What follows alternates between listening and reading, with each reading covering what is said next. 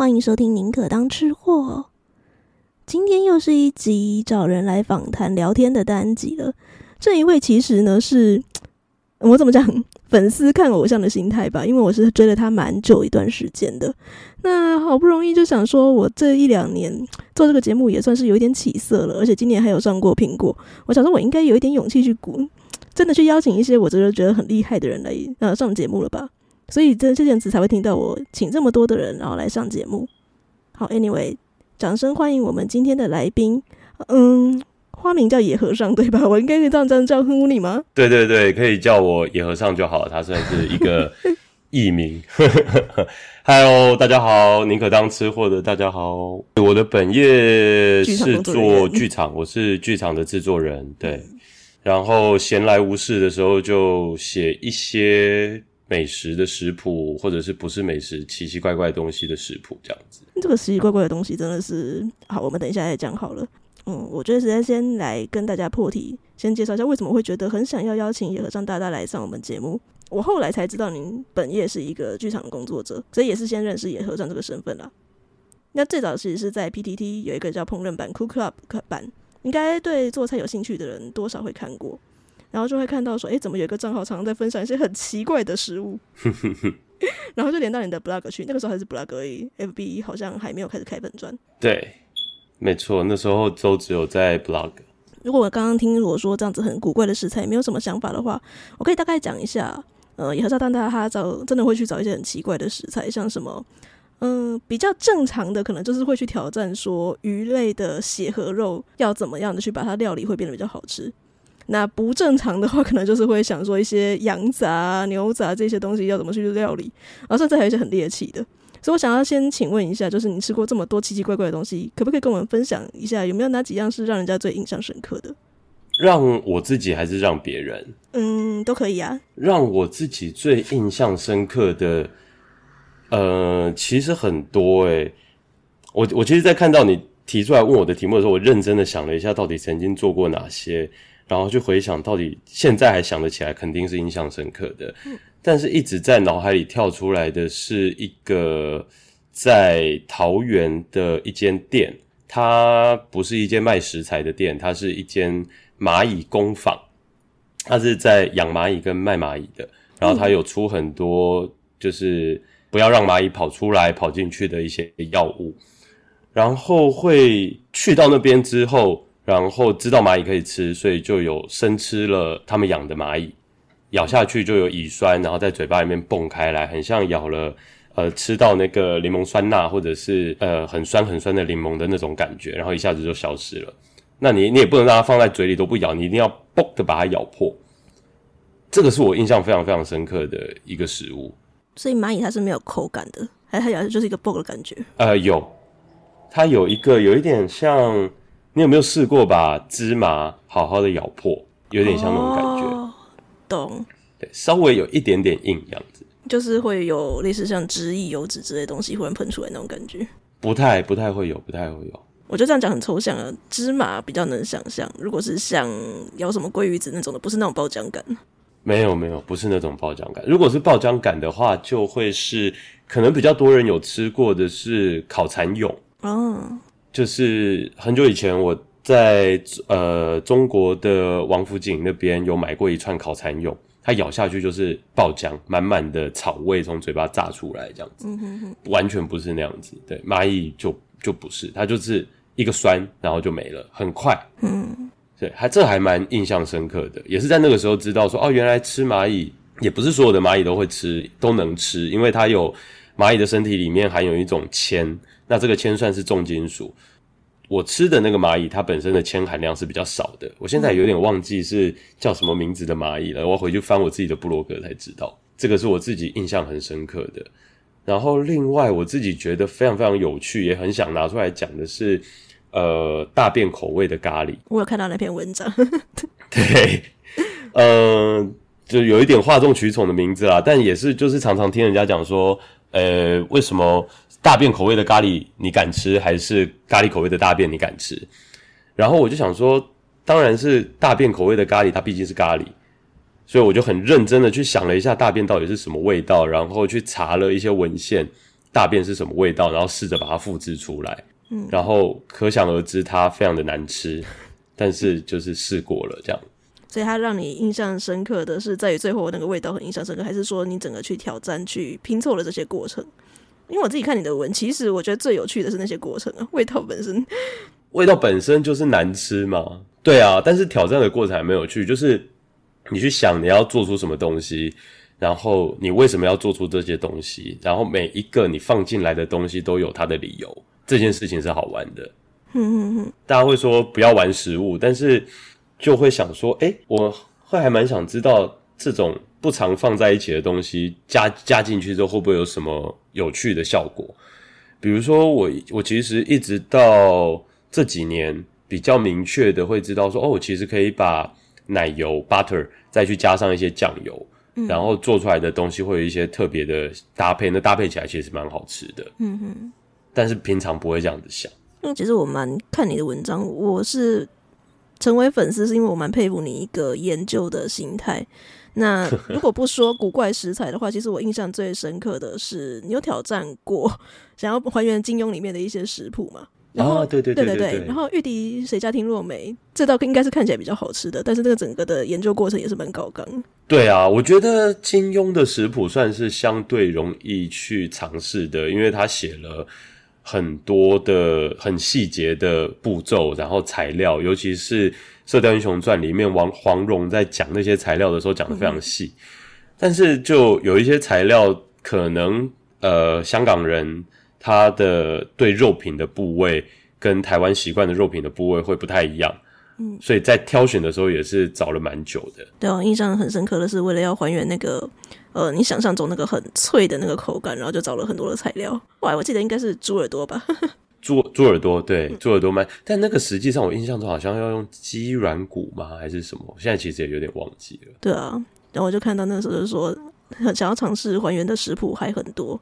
其中还有那个什么烤蜈蚣啊，可是真的找不到很大只的蜈蚣。对，烤蜈蚣这件事情，我认真的、很认真、很认真的去找过。呃，我不知道现在多有多少人有在看金庸的小说，但是在《神雕侠侣》里面，洪七公跟杨过他们上雪山的时候，他们形容那个蜈蚣就像虾肉一样，他们那个蜈蚣壳打开挤出来是像虾肉那样子，带点白、带点透明的的肉，就觉得诶，怎么可能会是这样？然后我实际上在找他们用的，应该是像所谓的金头蜈蚣，很大一只，头上是金黄色的。嗯，呃，有在这样子抓蜈蚣的，是在苗栗的一个蜈蚣大王，然后他们是抓来泡药酒。可是后来也因为工作啊，或者是在吃了更多呃昆虫类之后，就觉得真的不太可能蜈蚣里面会是那样子的肉。所以后来就放弃，嗯，就没有继续追了。对啊，后来我就看到你说放弃。可是像今年暑假的时候，有一家拉面店、拉面公司，它推出一个叫做“大王剧组虫”拉面，那个时候引起了轩然大波。很多人说看起来长相很不行，但我反而第一时间我看到那一张照片，你应该看过了。我看过，我对我那个时候看到那张第一这个时间，我就想到你那篇文章，我就想说啊，是不是应该推荐野和尚来试试看？但我觉得还好啊，它就是跟虾菇差不多吧。对啊，它应该就是某种虾吧，我猜。对啊，我个人觉得我完全可以接受了。我也可以，我是后来看那个定价之后，我才放弃去尝试的。哎、欸，是是是，而且这种限定都要排队。没错。好，我们刚刚举了这么多的例子，相信听众朋友应该就很能够想象说，野和尚 大大他到底他在他的 blog 里面都写一些什么奇怪的食材，或者是说一些比较呃有趣的那个嗯使用心得跟研究的部分。那我要稍微回来一点点，刚刚讲的是比较奇特的猎奇的经验嘛。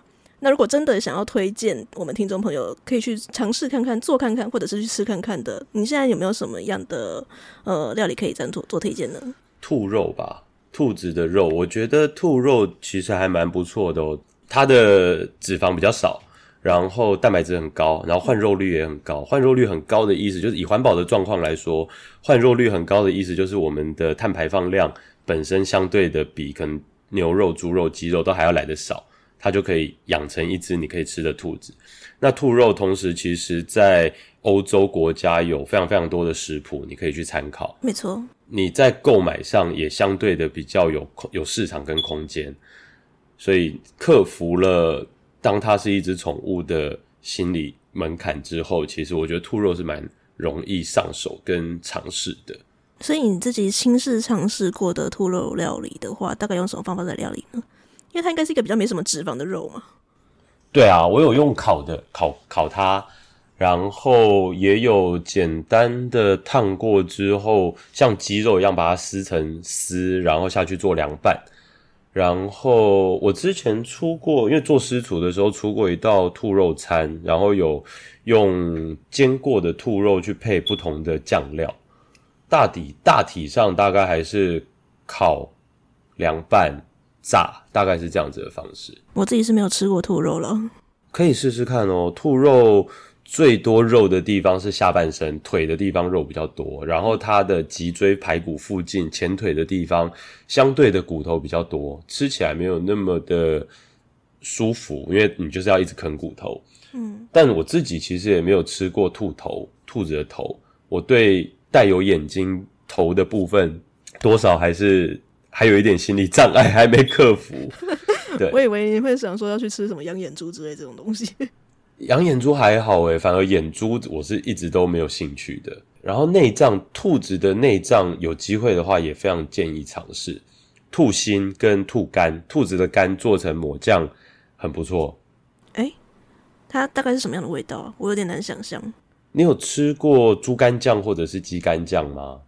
呃，有类似的味道。但没有猪肝酱那么重，但是又比鸡肝酱味道再重一点点。它是一种野味的感觉嘛？因为我是不 是脱离我的生活范围，有点难想象。我觉得兔肉，尤其如果是养殖的兔肉，其实完全不会有野味的感觉。嗯，但我自己对野味的范围，是不是野味的范围，也稍微远一点点啦。比如说。呃，我之前在俄罗斯的时候有吃过熊肉，有吃过牦牛肉，我就会觉得有野味，或者是我之前吃的孔雀也会有野味，可是兔肉其实完全没有，它就是一般的肉，嗯，一般的白肉这样子，所以口感是类似鸡肉这样，口感是类似鸡肉，但是更更不油，嗯，非常建议大家可以试试看。那么讲兔肉，我。刚刚个人冒出来的两样食物，第一个是四川那个麻辣兔头，但我应该是真的没有办法看到兔头在我面前的，应该会有心理障碍。然后另一个我很想尝试的是那个帕耶亚，现在很多人会翻译成西班牙海鲜饭嘛，可是它其实在瓦伦西亚那边的原始食谱是用瓜牛跟兔腿。嗯嗯嗯嗯嗯。哦，相信我觉得应该会蛮好吃的。嗯，瓜牛瓜牛也不错，瓜牛下去哦，口感会有一点带脆。应该不错。我是不是激发了你想要做菜的欲望？我我其实虽然呃，比如说，如果大家有看我的粉专，或者是有看我的部落格，我部落格大概两年多没有更新了。现在比较多就是在粉砖上写一些比较简单的内容，就一直有在做菜，可是就变得更加常一点，然后去试一些诶有一点有趣的做法跟有趣的东西。嗯、古怪的食材还是会想试啦，只是就没有试那么多。前阵子就有试有有买到那个鳄鱼蛋，嗯，我就觉得还蛮有趣的。鳄鱼蛋吃起来什么感觉啊？鳄鱼蛋吃起来有腥味，然后它很妙的地方是我们讲我们想象，可能因为鳄鱼是两栖动物或者是软胎生吧，那我们想象的蛋，鸡蛋、鸭蛋、鹅蛋，它都是打开里面有蛋白跟蛋黄，嗯，但是鳄鱼蛋不是，鳄鱼蛋是。打开之后，里面就是一个已经成团的白色的物体，软软的，然后有一点弹性。那全部都是蛋。诶，确定不是已经受精了吗？已经受精啦，鳄鱼蛋都是已经受精的。哦，是哦，哦，对啊，但是它还没有孕育，里面没有孕育出鳄鱼，然后它们生下来只就是可能产量比较多或者什么不知道，但总之就是我拿到的时候它已经冷冻过了，所以也不用担心放着放着就会长鳄鱼出来。然后你再再，我用蒸的把它蒸过，然后我也把它打成蛋，试着打成蛋花去煎过，它全部都是白的，然后它还有一坨很浓很浓的蛋清，这样子，就是那个感觉怎么煮都煮不熟，还蛮有趣的。用有趣形容，应该就是听起来是不好吃。嗯，对我来说可以试试，就会知道说，哦，原来世界上有这个味道。我觉得试那么多奇怪的食材。都为了一个原因，就是哦，原来世界上有这个味道，然后吃过就好了。好，我觉得我们要稍微服务一下我们的听众，应该很多人听宁可当吃货是期待听美食的，所以刚刚那些经验可能已经太超过他们的那个超越现实的范围了吗？对，超越现实范围，超越理解的范围，稍微拉回来一点点，再讲下厨这件事情好了。因为刚好你刚刚也说过，就是你有在当私厨出任务，我印象中也看过以前 blog 文章里面有写说在剧场后台当私厨的经验嘛。是。然后我印象中那篇文章好像是写说出拉面吧。一个人在家做拉面，或者说是去外出外吃拉面，是一个很特别的经验吗？我觉得要看时时期耶，就是我在剧场的后台做过两次的私厨，就是公餐这样子，嗯、一次是拉面，一次是意大利面。嗯，那原因都是它其实是一个可以很快上菜，然后、嗯、呃准备前期准备可以把大部分的事情做完，后期的组装其实相对的是快速的。嗯。那那个时候，呃，有好好的去看过拉面的组成到底有哪些，其实就是面条本身、汤头，然后它的 topping 就是你要说海苔啊、肉啊、豆芽菜啊这些东西。那还有一个大家常常会忽略的是最后的香料油，嗯，它其实最主要就是这四个组成。那由这四个组成分别再去变化出各种不同的东西，比如说汤头，你就可以有。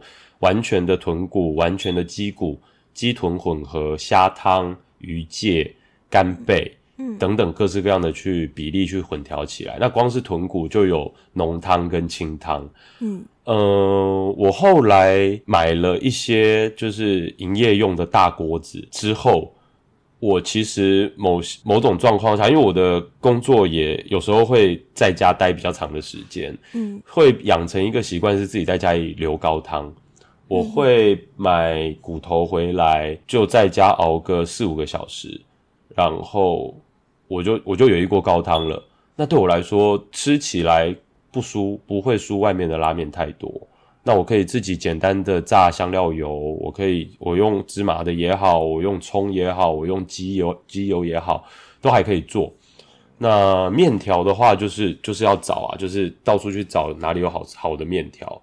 那配料也不难，你就卤一块叉烧肉，或者是现在酥肥鸡很流行，就做出酥肥鸡。其实我觉得自己在家做拉面的门槛没有那么高，它的门槛在于你愿不愿意在家里花时间熬一锅，可能可以让你吃一个月、两个月的高汤。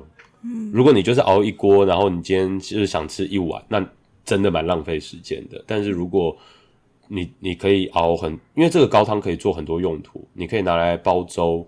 你也可以炒菜的时候加一点，你也可以拿来就简单的煮你自己喜欢的汤，我觉得都很方便，因为它很纯粹，我也不会加盐，我最后的调味都我调味都是最后才调进去的。嗯嗯。哦，对，刚才那个拉面其实还少讲一个东西啊，就是酱底，它的酱汁，盐味拉面、味增拉面、酱油拉面的酱底酱汁。对，我觉得在家吃饭如果有一点仪式感是很棒的。好，那所以这个是在材料的准备部分。那当天就是你去、嗯、呃当了后台的那个私厨的时候，有没有什么状况是你比较印象深刻的？像是出餐的时间，然后可能来不及这种之类。我我的想象了，会有出餐的时间来不及，因为呃大家可能比如说去拉面店吃饭，他可能开呃十一点半到下午两点，他就开两个半小时的时间。那他的客人可能。这个餐期大概六七十个客人就在这两个半小时进来，那我进到的后台大概三十到四十个呃需要喂食的工作人员，那他们的休息时间大概就那一个小时，包含他们自己吃饭的时间，也就是说我大概需要在半个小时内把所有人的菜都出完，嗯，所以前面的准备会很花时间，然后到了之后。大家在排队嗷嗷待哺的样子，就会压力很大。但比较好的是，就不会像拉面店，你有四五种不同的菜，然后你又有配菜要出，不会。我就是很单纯的两种鸡汤跟豚骨，然后都是盐味，就是这样子两种去出，就相对简单一点。但是最觉得最麻烦的，毕竟还是后台，所以他们规定是不能使用明火。明火，嗯，对，所以我就只能使用电磁炉。哇塞，有够崩溃的，火力不够大。就是我们常常在外面做菜的时候，不能遇到不能使用明火的状况，就很崩溃。我偶尔会跟同朋友一起聚餐，然后去他们家里面煮饭了。遇到这种状况，我也很崩溃。对啊，不能用明火真的很崩溃。而且那时候什么 IH 炉、黑金炉，其实都还没有真正流行起来，要买到或者是要拿到，其实都不容易。嗯，对。现在的话，我可能就会考虑用 IH 炉，就会简单很多。所以你那天真的是你一个人全作业哦？对啊，对啊，对啊。啊，那真的很辛苦哎。我一个人全作业，因为我大部分我就是居家自己做，所以我其实不太知道怎么跟人家搭配，没有那么熟悉。嗯。唯一有过一次跟人家搭配的经验，我觉得这还蛮有趣的。呃，有一次的私厨是做了四国牛肉大比拼，我反正就找来了二十个。二十个，这个叫什么？饕客、食客、客人。好，anyway，反正就找了二十个人来。然后我那时候想说，大家我们通常在外面看到的牛肉，你不外乎是美国牛、澳洲牛这两种，股呃股市的谷物、谷类、麦类养的美国牛，通常油脂比较丰厚。嗯。呃，吃草的澳洲牛通常比较瘦一点。对。那再多一点，我们可能会看到台湾牛。那我那时候就想说。每次都说什么牛肉好吃，好吃在哪里？我们都要一次吃一块牛排，或者是一次吃一份，我才能感觉到。那我有没有机会让大家一次，我们就大家 share，我们就 share 一次吃到不同国家的牛肉？所以我就找了美国牛、澳洲牛、台湾牛跟一个阿根廷的牛肉，刚好去采买的肉铺有阿根廷的牛肉，然后全部买肋眼的部分，然后回来做给大家吃，这样子。那那次的话，就因为它是一个多了一个要去讲解讲这些牛肉的组成跟这一个分享的意思，所以我就没有办法单纯的待在厨房里。所以就找了一个有在餐饮业上班的厨师来当我的下手。嗯，那他的动作跟我就差很多，他就很清楚知道要什么时候出餐，所以我基本上是被赶出厨房的。他觉得我动作太慢了，这样子。那我说我把菜色设设计完，然后做一次给他看，他就知道了。然后他就下面后面他就会去弄，然后我就负责把菜送出去，然后跟大家 social。以一个这样子的状况，我也觉得还蛮有趣的。在那一次，我觉得大家都。很有趣哦，因为大家吃完之后，台湾牛的评价其实很好，但是不知道为什么，其实大家不太容易在市场市面上买到台湾牛。一般来说，你可能就是台湾牛容易被分切成牛肉片或者是牛腩条，真正要买到台湾牛的牛排，其实没有那么容易。再加上呃，前两年我跟那个李登辉李前总统他们他在养的那个原型。对对对，有一次合作，然后也去了，也去拍摄，就是我自己开的公司也去拍摄了他们泽泽木制的宣传片，然后在那边就有吃到原心牛，呃，这叫那算什么？台湾养的日本和牛种的牛排，嗯、我就觉得哦，台湾牛的香气跟口感真的是其实可以很不错，就很可惜产量拉不上来。我有参加那个募资，他后来争议不断，也是因为一直出货的问题。不然其实他后来我收品质我觉得是好的，啊、只是那个出货速度跟处理的态度真的是。对，他后面后续的状况我就不太知道，但我那时候拿到肉品本身，觉得东西是 OK 的，是很 OK 的。嗯、然后在那一次也，我我也觉得那次有一个很有趣的地方，就是我们我不知道我不知道。会听你的节目的人，可能常常会看一些美食的节目吧。嗯，大家常常会想说，诶，这块肉要顺纹切、逆纹切。我不知道有多少人真的去试过顺纹切跟逆纹切的差别。这件事情上，在牛肉非常的明显，就是你逆纹切让它纤维短一点，跟你顺纹切让它纤维长一点，咬起来的口感是天差地远。逆纹切的口感真的会软很多。嗯，尤其是如果你买到。呃，牛的横膈膜的那一块，就是所谓裙带牛排的那一块，那一块如果你是顺纹切，你基本上咬不太动。嗯，我相信啊，如果是那一块的话。对啊，对啊，对啊，还蛮有趣的，就是会碰到做私厨，就是或者自己出去出餐，就真的会碰到各种有趣的事情。做私厨是一个体验，但是如果你是就是有目的性的去做菜的话，又是另一个体验。因为去年的料理之王的节目，应该有一些人有 看过这些电视节目了。然后我发现你居然也有去报名比赛。呃，对，可以分享一下，就是参赛过程当中有没有说什么比赛心得？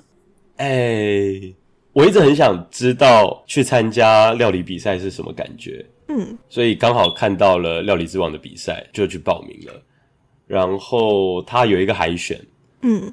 海选的时候，我做的是一个很简单、非常非常简单的，因为那时候海选它有定题目，然后它就是跟豆腐有关的料理，嗯，所以我就做了一个非常简单的日本的菠菜拌豆腐，嗯，那个好吃，我知道，对，那个本身就很，它很容易做，而且很好吃，嗯，然后我就是多加一点功，然后跟调味上下一点功夫，我多一点是呃用了一个豆皮。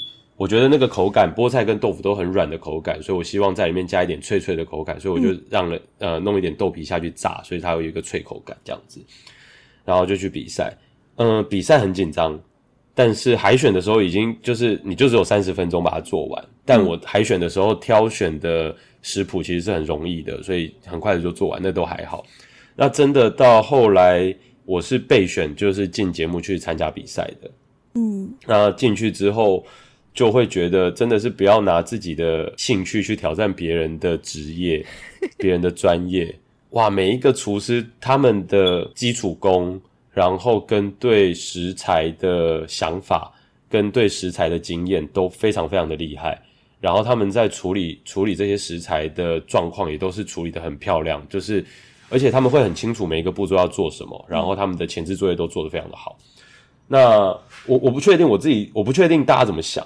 我自己一开始在看料理节目的时候，我心里想说，限时三十分钟真的就是三十分钟吗？这是我想要去体验的事情。你会怕有剪辑是不是？真的就是三十分钟，没有在跟你开玩笑。你你可以跟节目组去呃 argue 去讨论，说我前前期的备料我要备料到什么程度，让我这最后这三十分钟是可以完成的。但是大致上所有。该煮熟的食材都应该要在那三十分钟内完成。然后他们，因为他们会需要画面嘛，所以如果你最后做出来就只是把它摆一摆、煮一煮，对他们来说画面很难看。嗯，这个也可以理解。呃，录影一次其实只有录一集，但是一集就是一整天，因为有我那时候在很前期，所以前面有好几组。那前面会发大概两三个礼拜前吧。节目组会发题目给大家，然后我们再去自己试食谱，再去练习这样子。嗯，这个东西还还蛮有趣的，我觉得很紧，非常非常的紧张，手会一直抖。是因为时间的压力一直抖，还是你有意识到说我们现在在上电视？上电视这件事情我还好，因为自己做这自己做娱乐产业这一行，做剧场这一行，我觉得面对面对摄影机、面对访问这件事情我还好，压力真的是。你知道身边的人都很厉害，然后不想输，有时间的压力，你会觉得到底来不来得及？手真的会一直抖。我记得我最后一次被淘汰的时候，我做的食物是意大利饺子。那个时候我也不知道哪里怎么怎么样发神经，我的意大利饺子是从面皮开始做，三十分钟面皮跟馅，然后还去煮它，你确定？对，然后还有那不是一道，不止一道菜哦，不是只有饺子。我同时还做了淋在饺子上的 topping 跟另外一道汤，就是三十分钟，很可怕。但当然，他的那时候的比赛，他他的馅料或者是他的题目是合作厂商的调理包，用调理包去组合出不同的菜式，这样子。嗯，对，所以内馅某种程度上是已经完成的，但是你需要去处理加热，把它改一个样态，这样，所以压力很大。那你有时间可以去偷看别人做什么吗？完全没有哦，完全没有，真的是没有任何的时间，只能就是视线变得非常的狭窄，你只能看到自己的状态。然后主持人过来跟你聊天的时候，你大概就是看他两眼，然后回头在自己的东西上这样子。嗯，是到，但是大家的在后台其实每一个人都会互相帮忙，倒反而没有竞争的感觉。菜下来之后，大家也都是试吃，试吃别人的菜。然后去觉得，哎，你你这道菜怎么样？怎么样？怎么样？蛮有趣的经验。嗯，因为我想象中的，当然料理节目有很多种方式。我想象中的应该是像厨神当道那种，大家偶尔会又是竞争关系又互相帮忙的那种感觉。所以其实真的是没有时间可以去好好的去观摩别人的对手在做什么东西。真的没有哎，但是呃，因为我刚刚讲嘛，你前面在等待的时间很长。其实如果你有意愿的话，你其实看的是别组的人。有一些人他。会把一些材料带到现场的后台去做备料，那那个时候你也可以看到看到他们处理的方式。所以你觉得这样子参加完这档料理节目之后回来，对于你平常日常生活中在做菜有没有什么改变呢？改变哦，其实没。哎，你这样子一提，我觉得好像多多少少还是有一些改变。嗯，我可能会更多的在意所谓用餐的仪仪式性。就算我今天是一个自己吃饭，嗯、然后我这个我也没有要拍照。但我就会很习惯的去把这道菜做完之后，稍微摆个盘，嗯，然后再放到餐桌自己再慢慢吃。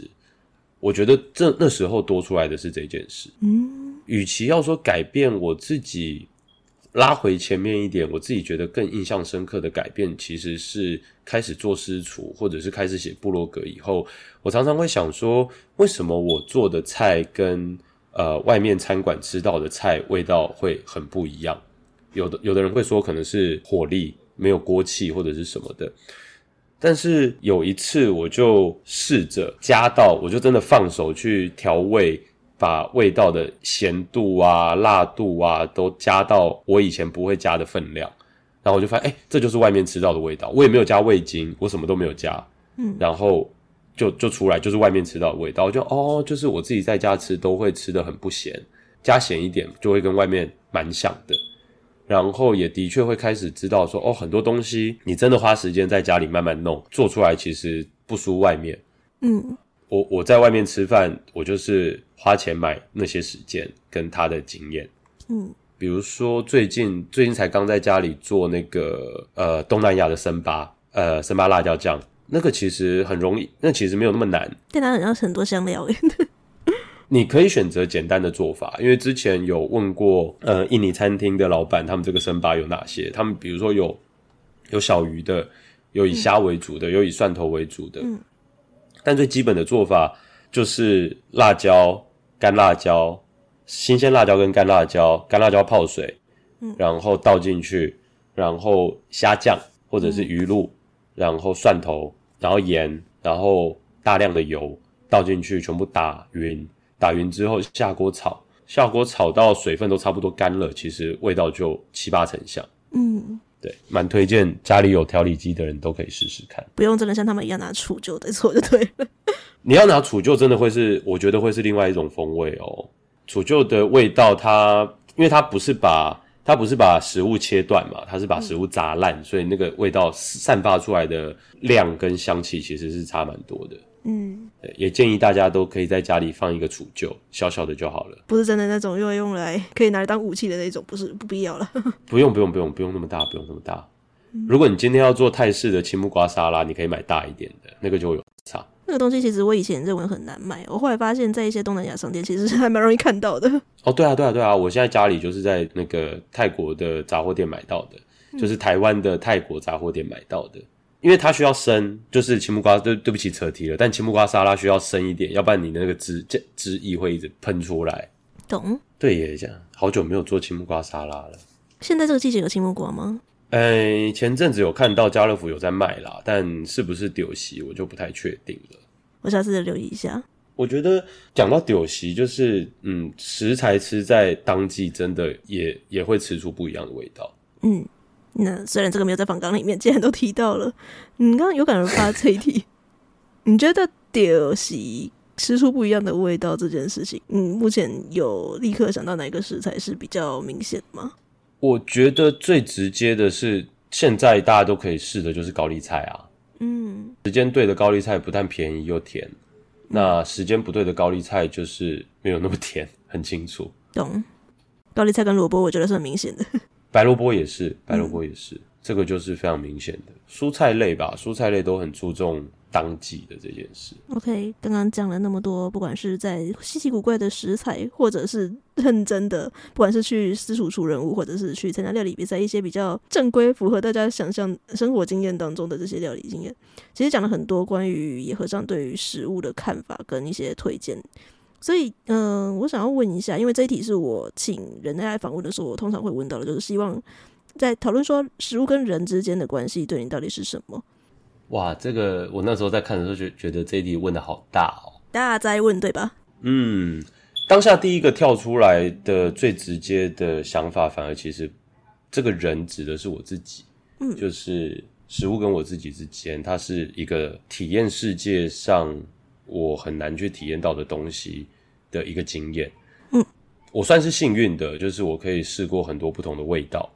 那很多东西其实你知道了，它就永远没有办法被你忘记。你知道了就是知道了。嗯，类似这样子的事情，比如说我们都知道松露，我们可能闻过松露盐。但是如果你有真的削过一颗松露，那个味道是不一样的。嗯嗯嗯。那你有真的吃过鱼子酱，那个味道也是不一样的。那我我因为之前在澳洲呃打工的时候有买过，所以我有试过这些东西。我觉得那个让我会觉得，哦，原来这个是就是我我刚刚有讲过的一句话，原来这个世界上有这样子的味道。嗯。那包括呃在澳洲的时候有吃过一些蔬菜是台湾没有的。我就说哦，原来这个东西它吃起来是这样，那个是我跟世界的连接。可是如果今天这个人，食物跟这个人指的是我以外的别人，那对我来说是我跟这个人透过这个食物，也许可以连接在一起。嗯，也许比如说像今天你跟我，因为呃食物的形式被写成文字之后，我们有一个连接，透有一个这样子的对话，嗯，或者是我跟朋友。呃，透过食物，我们聊天的时候有一个东西做点缀。大家常常会觉得说，诶，我会煮饭，那我是不是在外面吃饭其实很挑嘴？我觉得其实不会，我我反而在外面吃饭完全不挑嘴。对我来说，食物是今天跟这个这群朋友这个人出去的时候的一个介媒介。今天的重点并不是食物，而是人。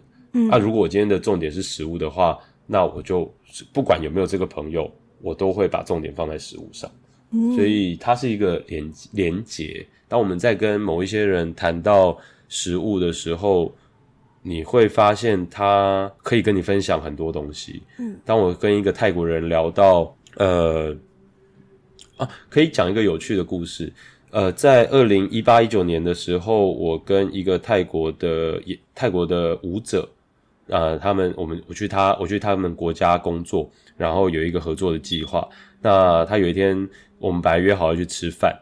那从他的工作室排练场离开之后，他就跟我说：“哎，那个我有一个朋友，他今天抽动抽到那个彩券，中了一笔钱，然后他要请我们吃饭。嗯，然后你要不要一起来？”然后他看他的表情，我觉得他很想要我跟他一起做这件事情。我就说：“哦，好啊，没关系。”然后他就带我去到那个地方，那个地方很有趣，它就是一个路边的棚架，然后外面就是道路，会有摩托车跑来跑去，然后就一片蓝白色的帆布盖下来，然后里面就是电磁炉，上面一个小锅子，他们在煮东西。他就是买了一些东西来吃。那他们大部分是来自泰国东北一山地区的泰国人，嗯，所以他们的饮食习惯跟曼谷泰国中部的曼谷会有相当大的不同，他们吃的比较辣。嗯，然后他们也有吃比较，因为他们比较靠山区，所以他们也习惯吃一些山区的食物。那我在那里吃到了他们有一个叫蚂蚁蛋的一个料理，他们就是把我忘记是某一种特殊的蚂蚁，然后他们会生蛋之后屁股会大大的，他们就把那蚂蚁丢下去跟青菜煮汤这样子。然后我那个朋友他可能也觉得说，哎，大部分人可能不敢吃这样的东西，但刚好这很对我的胃，所以我就很开心的吃了以后，呃，我我那个朋友就会觉得说，哦。你是可以接受这样子的事情，那我们的感情好像我们的连结在这件事情上又再多一层。我觉得这件事情是非常有趣的。就听起来很像是某一些外国人来台湾的时候，台湾人会故意带他去吃臭豆腐那种感觉。Sometimes 的确是这样，的确是这样。皮蛋、嗯、臭豆腐这一种，好，非常有趣的分享。那节目的最后，我只要在最后问你一个问题。其实刚刚我们的听众朋友、我们的奶粉们听完了今天这一集之后，应该会发现野和尚的口条蛮好的。对，他过去的确是有在录 podcast，然后后来停了嘛？你会想要继续录吗？我会想要继续录，但是我想要呃更想做的其实是呃 YouTube 的影片哦，oh. 就是我想要做的事情其实更多的是需要画面来做呈现的。我有试过，我之前在录 podcast 的时候，其实我有写了一季大概二十集的主题，然后我就在思考这些主题我到底 怎么样才可以光用讲的把它呈现出来。我发现有点难，嗯，我就想说，那我好好像想要从画面下手，嗯嗯，所以这件事情是规划中，还是只是有这个想法？呃，介于规划中跟有这个想法之间，需要某个人、某个朋友推一步，或者是某一天想不开的时候做这件事情。可是，所以这样子，你的正规工作以外，还有时间可以做这件事吗？呃，开始忙的时候就没有啦，但是不忙的时候相对就会比较闲，所以比较比较有可能的状态是不忙的时候，可能一次录个两三集的素材，然后慢慢剪，嗯、对啊，或者是发包给别人剪这一类的。嗯，可以试着自己剪了，自己剪其实不难。